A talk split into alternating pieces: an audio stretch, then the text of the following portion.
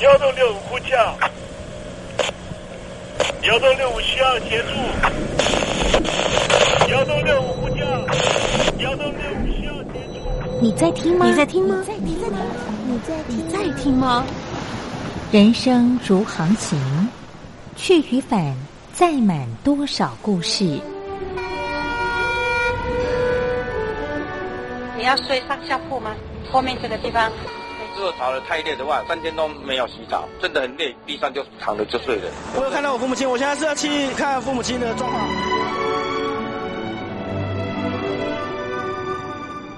聆听故事湾，让每个故事找到属于自己的码头。我到了那儿以后，我们就往妈妈家去。我一到那边，就感觉我妈妈已经她能够活活下来都不容易。我知道，他没他没跟我讲，我也不敢问，好好苦。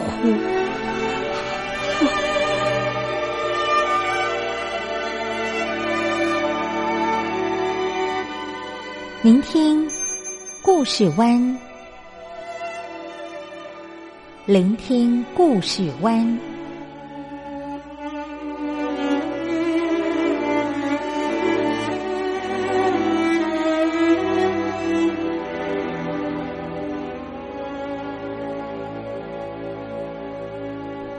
故事总有一个停泊的港湾。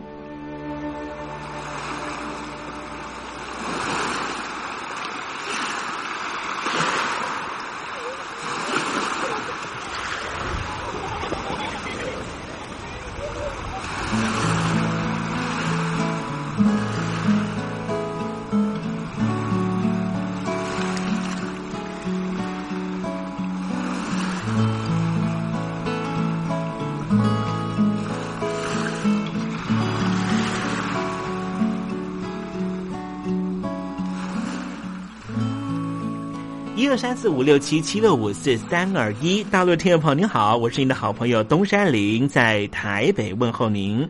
正在为您进行的栏目就是聆听故事湾，一二三四五六七七六五四三二一，全年无休，每天在空中为您服务。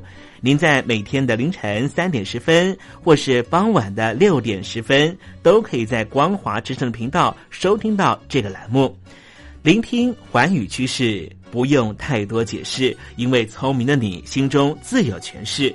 亲爱的听众朋友，我们的节目早晚各一次，听众朋友你可以选择最适宜的时间，和东山林共度这短暂的五十分钟的时光，就在光华之声的频道空中相见。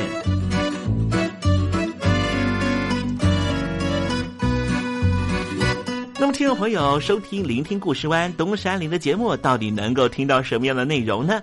尤其啊，我们环宇全世界，焦点放到神州大陆啊，光是整个中国大陆呢，就有将近九千家不同的大大小小的电台了。我们的节目到底有什么不一样的地方呢？嗯，让东山林自吹自擂一下吧啊。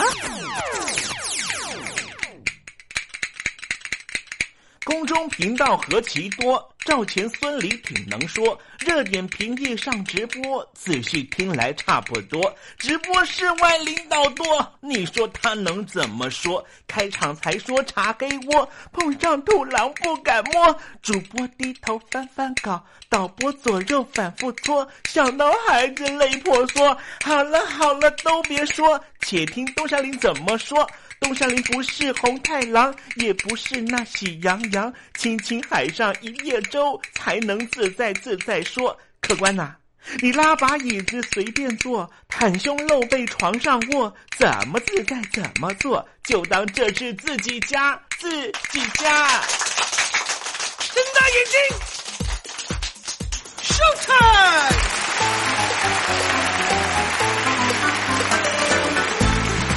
听众朋友，你好，我是你的好朋友东山林，在台北问候您。正在为您进行的栏目就是《聆听故事湾》啦。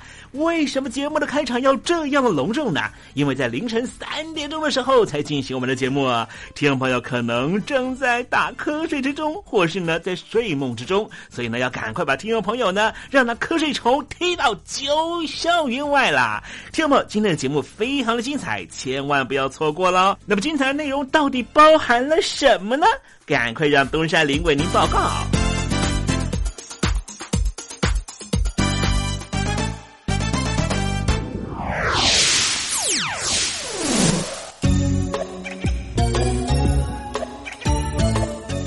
星期一，星期一，猴子穿新衣。昨天我们在节目里面提到了乐色的问题啊，那么今天呢，我们来谈谈呢啊，也是一个中东国家陷入了乐色问题，但是其实呢，它乐色问题的背后呢是有非常复杂的政治因素啊。待会呢，在时政你懂的环节里面，再跟听众朋友谈谈这方面的话题。那么今天节目的下半阶段要为您进行的环节就是文学星空。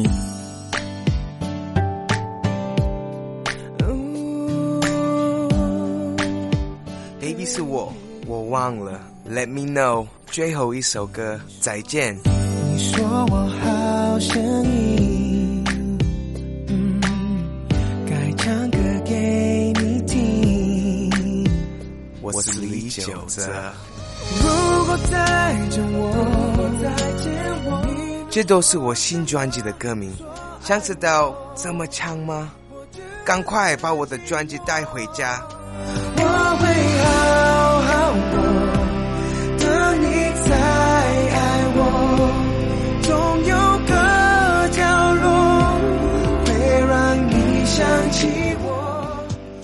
好好过，也要请你收听东山林的节目。这样刚刚好，刚刚好，这样刚刚好，刚刚好。现在，请习近平同志讲话。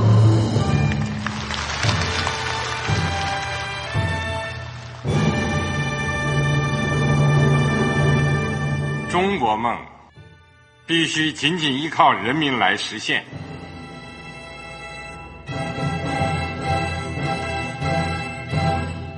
好国民得关心家事、国事、天下事。呃，谢谢发言人。我们注意到啊，现在那个外面有很多关于前中央政治局委员周永康的一些消息和报道。我不知道发言人对这个事情有没有什么可以呃透露、可以披露的。国家对于公事啊，不是什么东西都要公示的。我只能回答成这样了，你懂的。那么作为天津市来说，每年要偿还的这个公路建设的贷款量有多大？哎，这个好国民这个偿还的得回避时政敏感议题。因为他这个这个事儿我就不好再说太细。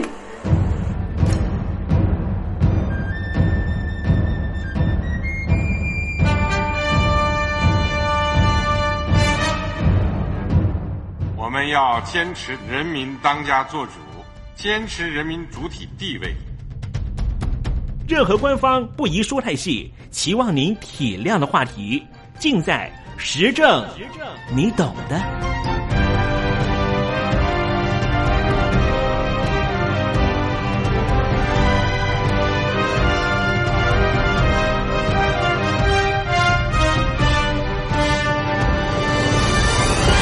我只能回答这样了，你懂的。那些官方无法为您说太细的事情，就让东山林为您详细的说明白。天婆早上好，晚上好，正在为您进行的栏目就是聆听故事湾。此刻为您进行的环节就是时政，你懂的，一同关心焦点话题。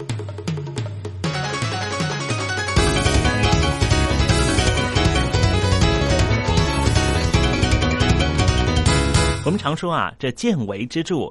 从一些小视频上面呢，也许可以看到主体的大问题。今天东山林跟听众朋友来谈谈啊，在黎巴嫩呢，在二零一五年的夏天出现了所谓的“垃圾危机”啊。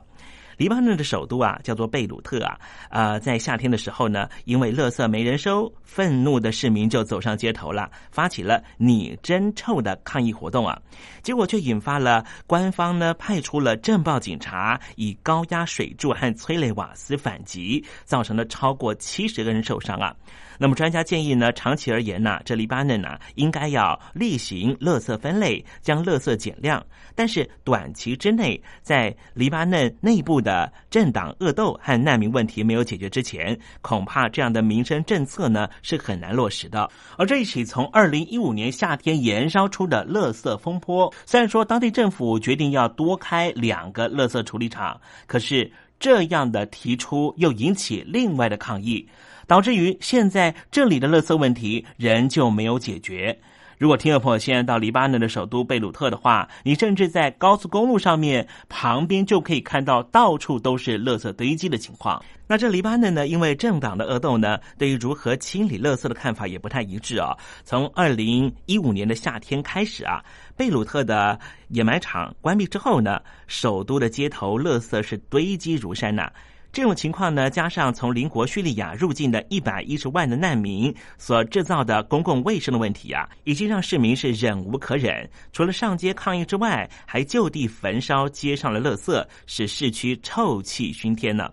黎巴嫩的总理呢，塞拉姆就说呢，他会负起全部的责任。他也强调，人民绝对有权利上街抗议，并且说自己没有下令警方以武力镇压群众。对于警民方面受伤，他感到非常抱歉，也暗示呢，他会为了这件事情下台。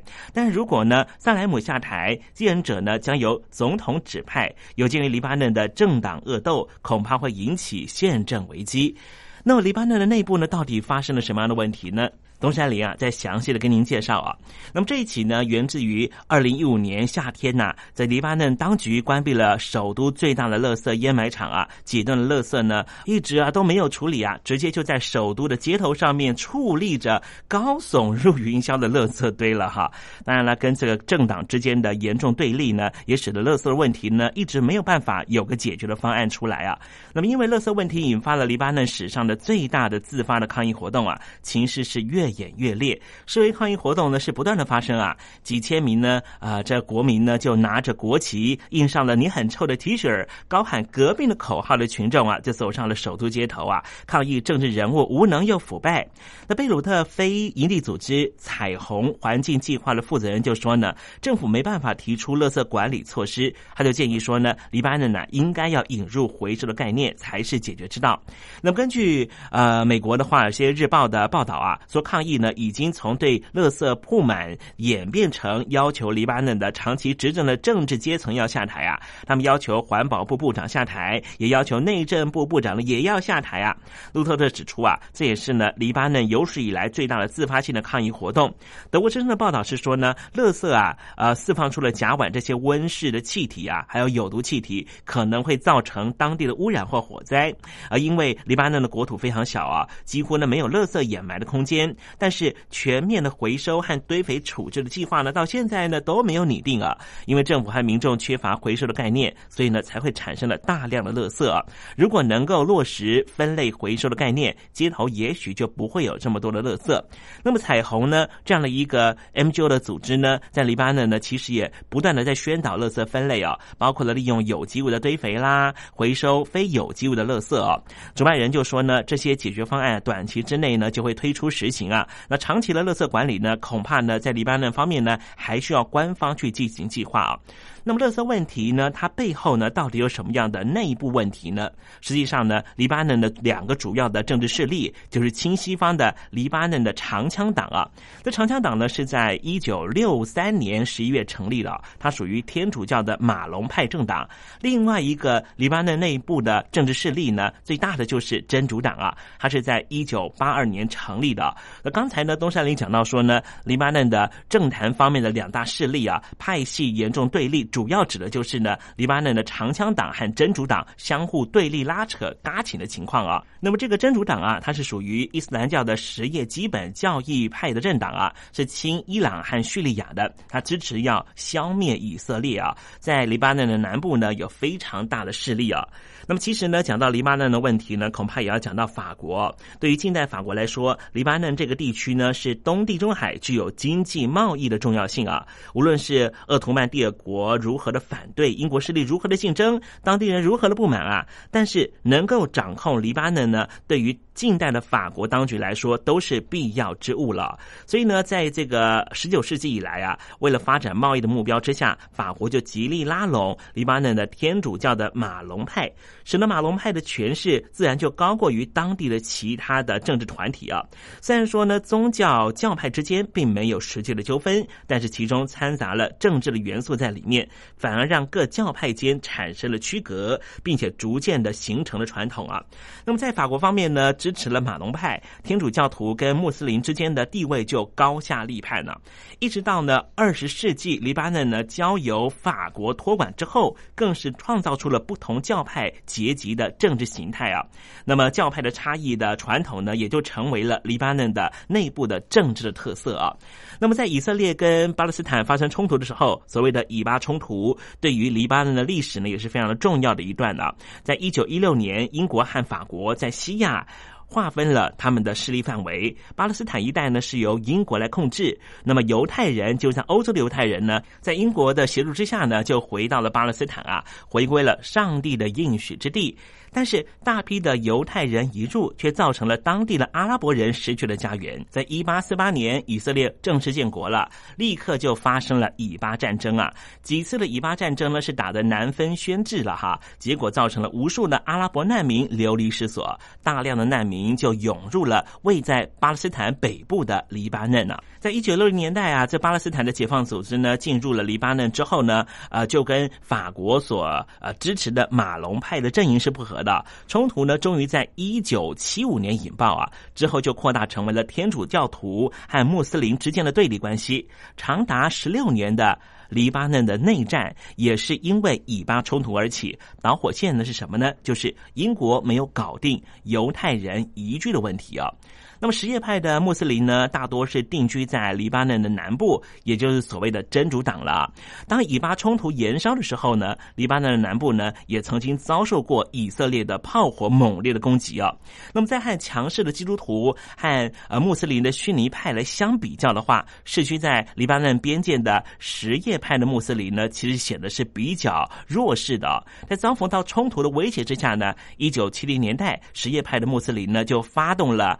阿麦勒运动啊，在一九八零年代公开主张支持伊朗的一九七九年的革命，反对以色列的侵略。那么正是因为呢这样的一个表态呢，使得原来呢属于弱势的黎巴嫩南部的这一些什叶派的穆斯林呢，立刻呢得到了伊朗上面的一个支持了啊。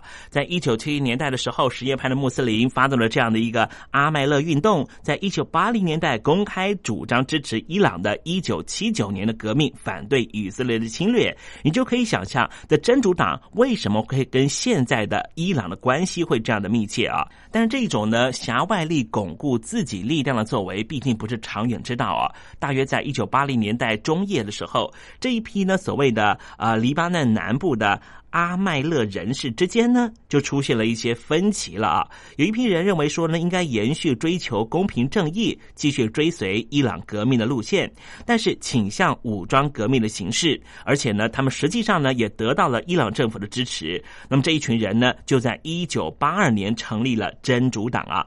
而在当时一九七零年代所发动的阿麦勒运动的另外一批人呢，不愿意走武装革命的路线，也不愿意走到真主党的路线里面啊，所以呢，他们就成为了阿麦勒人士之中的另外一批人，当然也就成为了未来三十年在黎巴嫩长枪党争取支持的对象。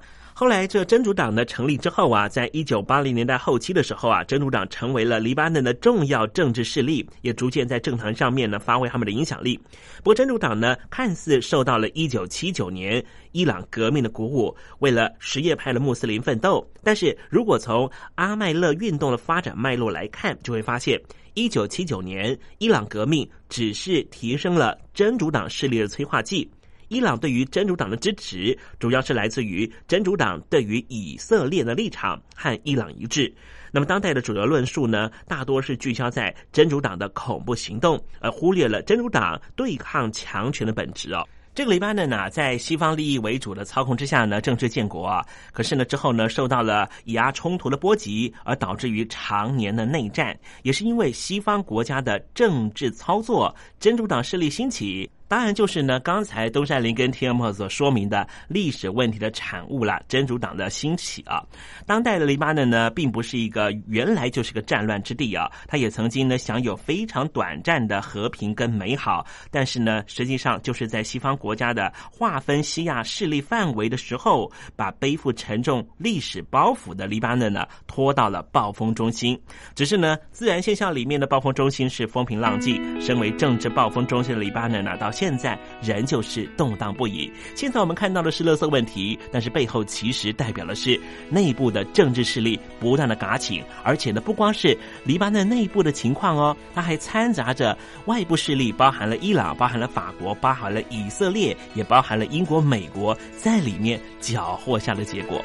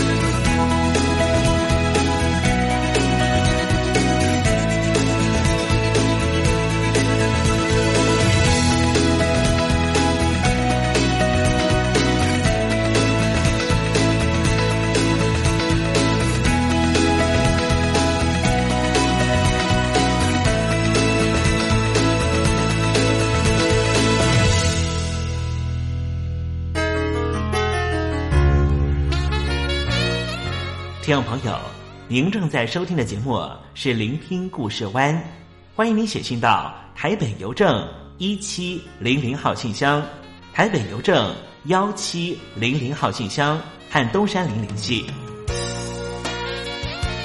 东山林就是东边的山里有只麒麟的东山林，东山林等候您的来信哦。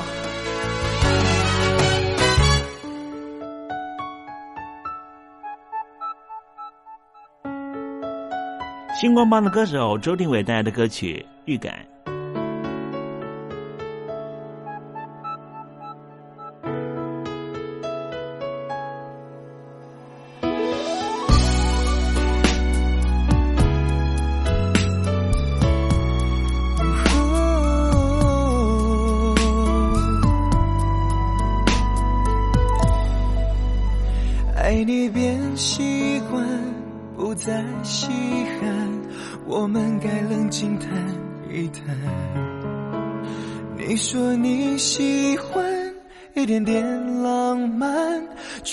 跟随我的脚步放慢。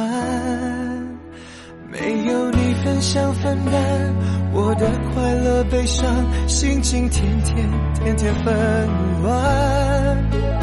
我一再试探，你在隐瞒。是谁改变爱情原来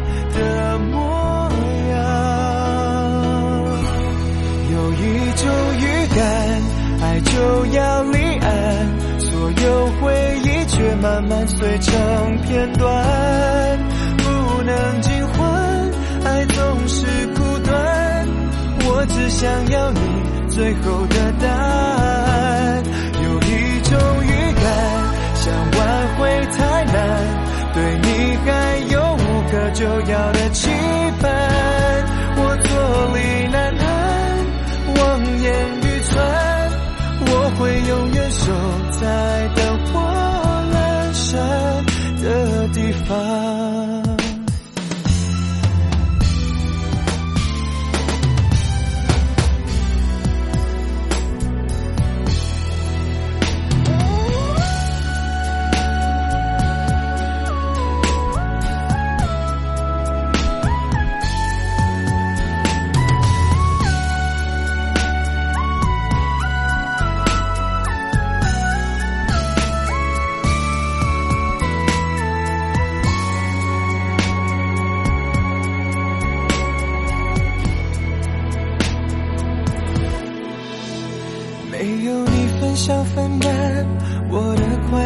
乐悲伤，心情天天天天纷乱。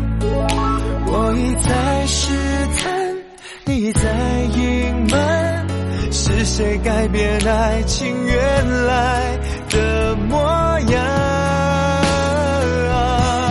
有一种预感，爱就要离岸，所有回忆却慢慢碎成片段，不能尽想要你最后的答案。有一种预感，想挽回太难，对你还有无可救药的期盼。我坐立难安，望眼欲穿，我会永远守在灯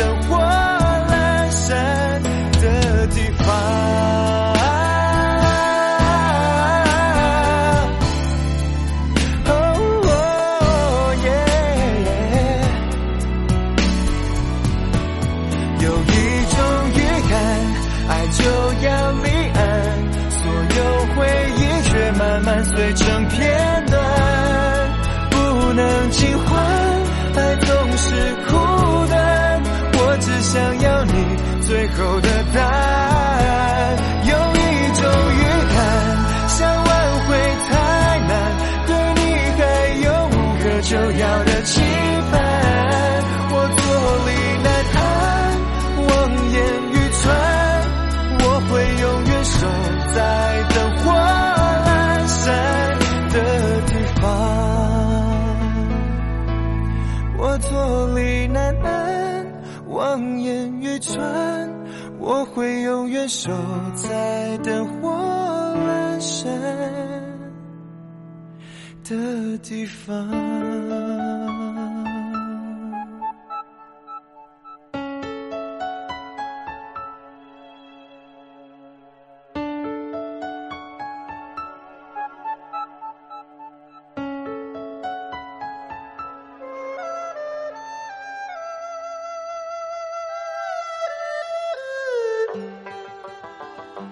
这是两岸中国人都喜欢的一首歌。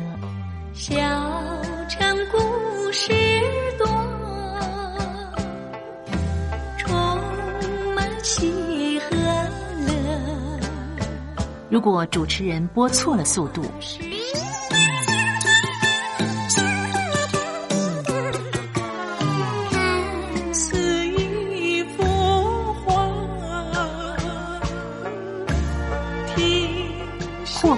或慢的走调歌曲，都不是听众喜欢的。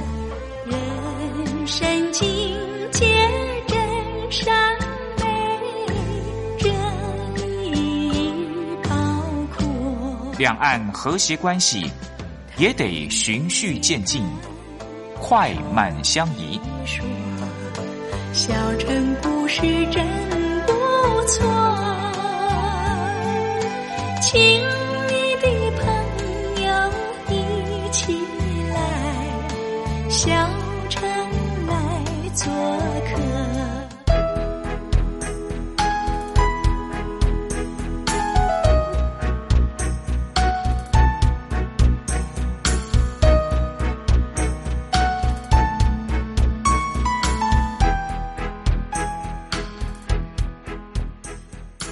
活中少不了知性的真，生活中少不了理性的善，生活中也少不了感性的美。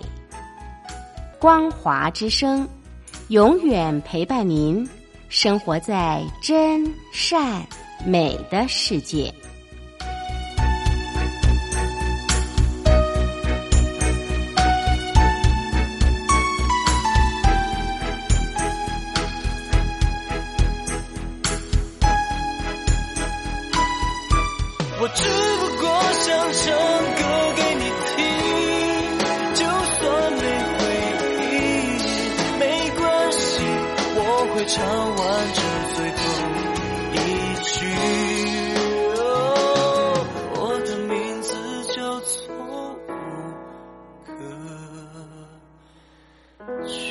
Hello，大陆的听众朋友，你好，没错，我就是吴克群。不管你现在在做什么，不管你现在在哪里，吴克群和光华之声在台北问候你。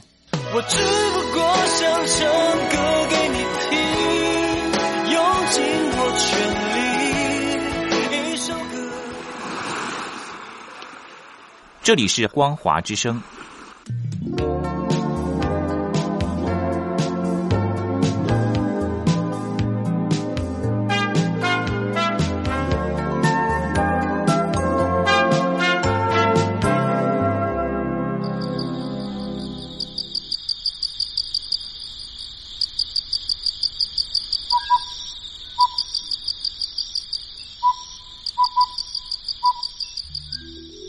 文学有着教化移情的作用。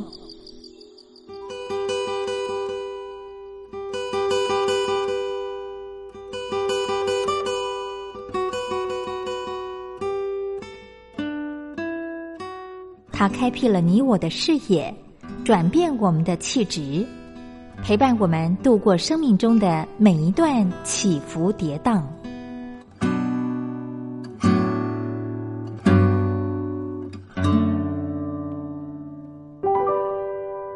东山林邀请您一同进入文学星空。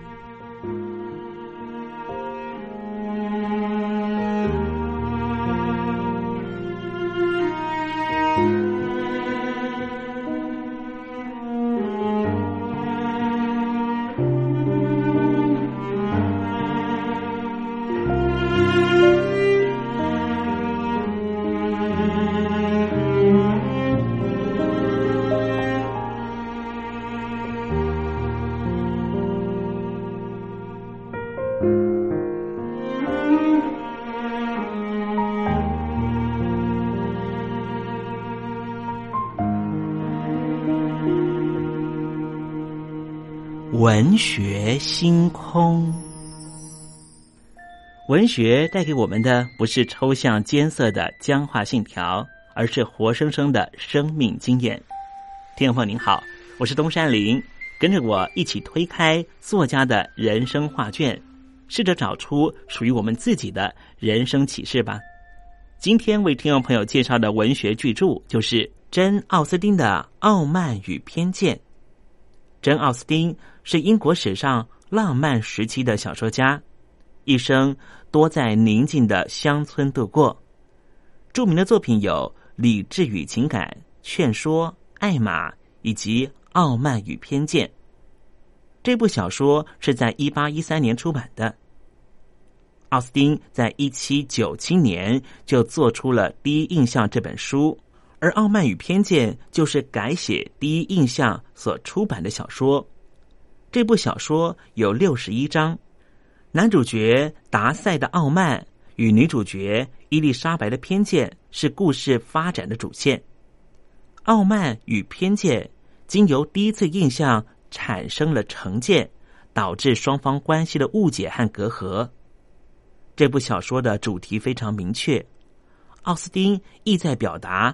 傲慢与偏见左右理智判断的缺失，只有去除两者，才能够开诚沟通，获得明辨的洞见。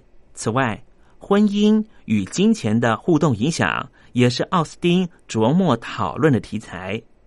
几乎每一对人物都牵涉到婚姻的追求美满与否与金钱地位的升降网络中。小说中的女主角叫做伊丽莎白，居住邻近的奈德菲大厦，被来自于英伦的富有青年宾利租下。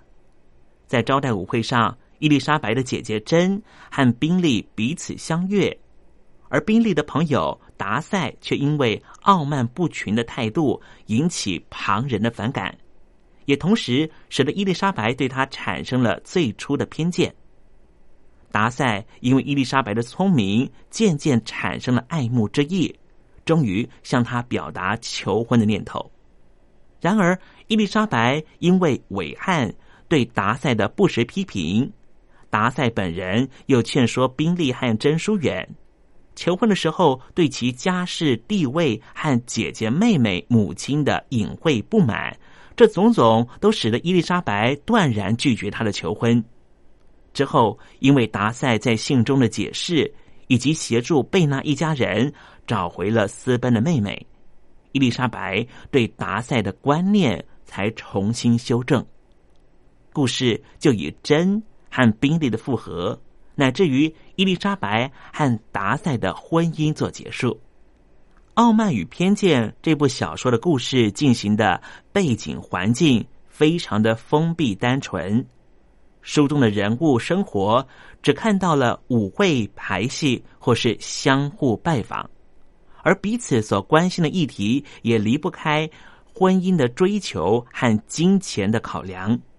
然而，封闭狭小的世界，另一方面却成为奥斯汀着力刻画角色的契机。作者似乎有意安排一个局促的笔下世界。借以窥知人物在社会地位和名利的压力下，自我尊严和务实原则的妥协，以及理解周围人物和所处境遇的知识程度。由于个性突出，角色之间的往来产生相互对比，从而彰显个人观点态度的效果。彼此的对话更是奥斯丁小说引人入胜的特点。阅读者一面灌注在正在交锋的犀利幽默，另一方面心弦于即将回敬的机智内涵。表面上非常细琐的交谈，实则是智力和言辞对等激荡的磁场。虽然说故事内容稍显单调刻板，但是文章中的迂回讽刺、一则谦让、一则泼洒的对话，仍旧使傲慢与偏见。散发出迷人的文采。好了，听众朋友，今天的文学星空为您点亮的文学作品就是珍·奥斯汀的《傲慢与偏见》。希望听众朋友能够拨冗阅读。当我们真实的进入这本书的情境，透过反省思索，一定可以获得踏实的心得。文学星空，我们下回见。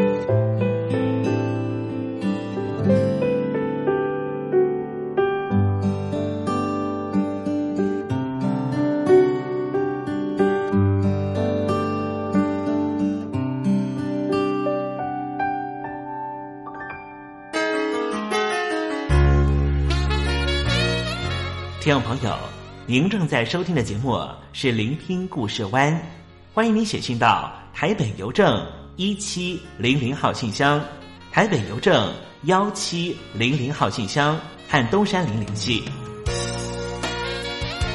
东山林就是东边的山里有只麒麟的东山林，东山林等候您的来信哦。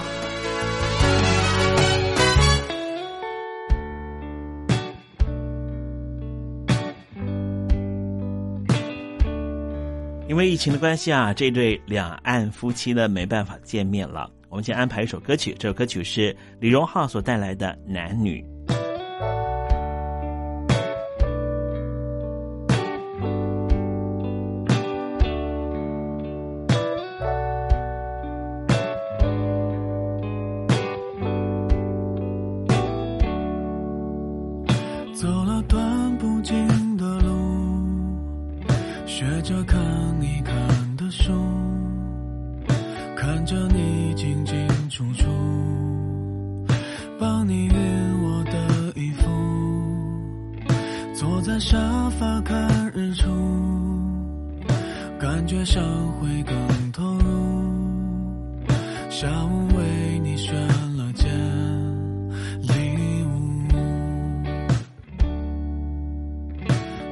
家里的情怀，像是看别人表白，不用结巴或打扮，嘴角也会笑起来，习惯这样躺下来，没有习惯说晚安，因为说了就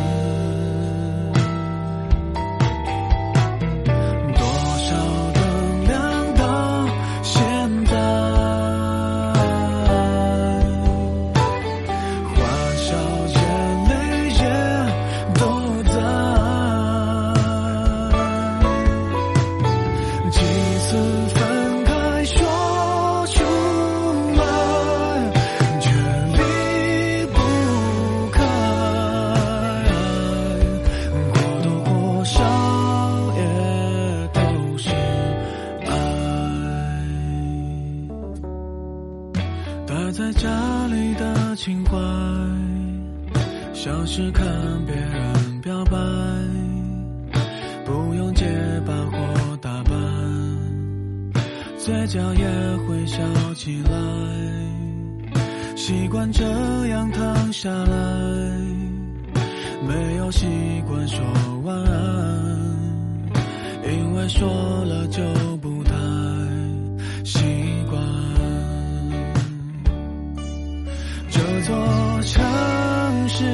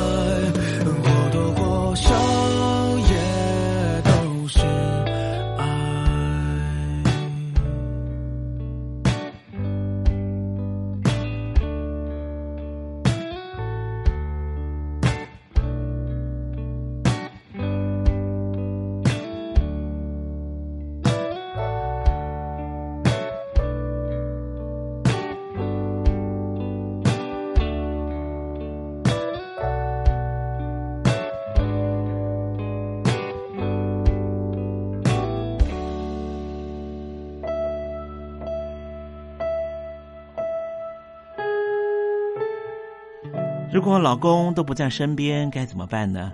晚上点一盏无聊的小夜灯，想着自己的老公吧。这是杨丞琳所带的歌曲。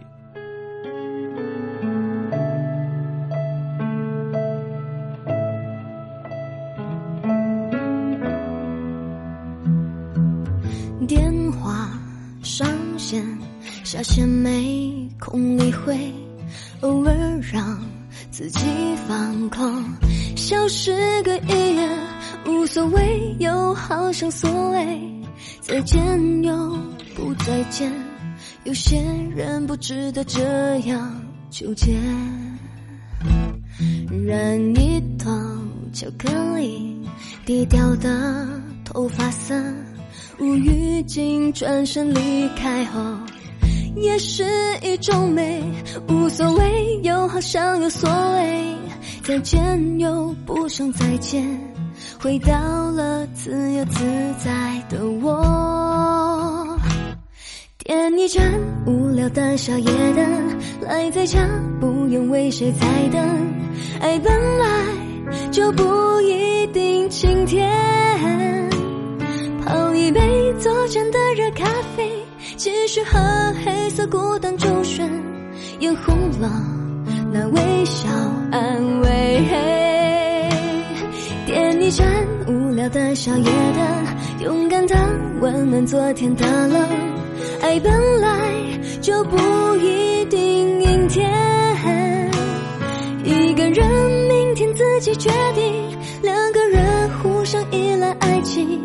泪湿的，当爱走后，太阳依然升了。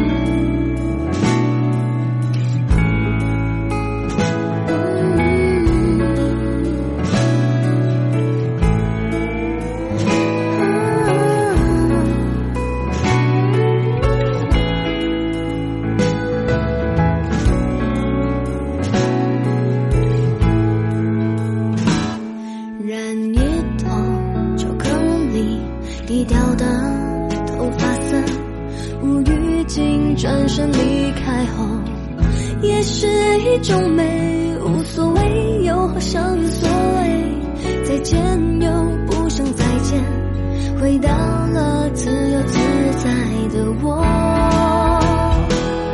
点一盏无聊的小夜灯，赖在家不用为谁在等。爱本来就不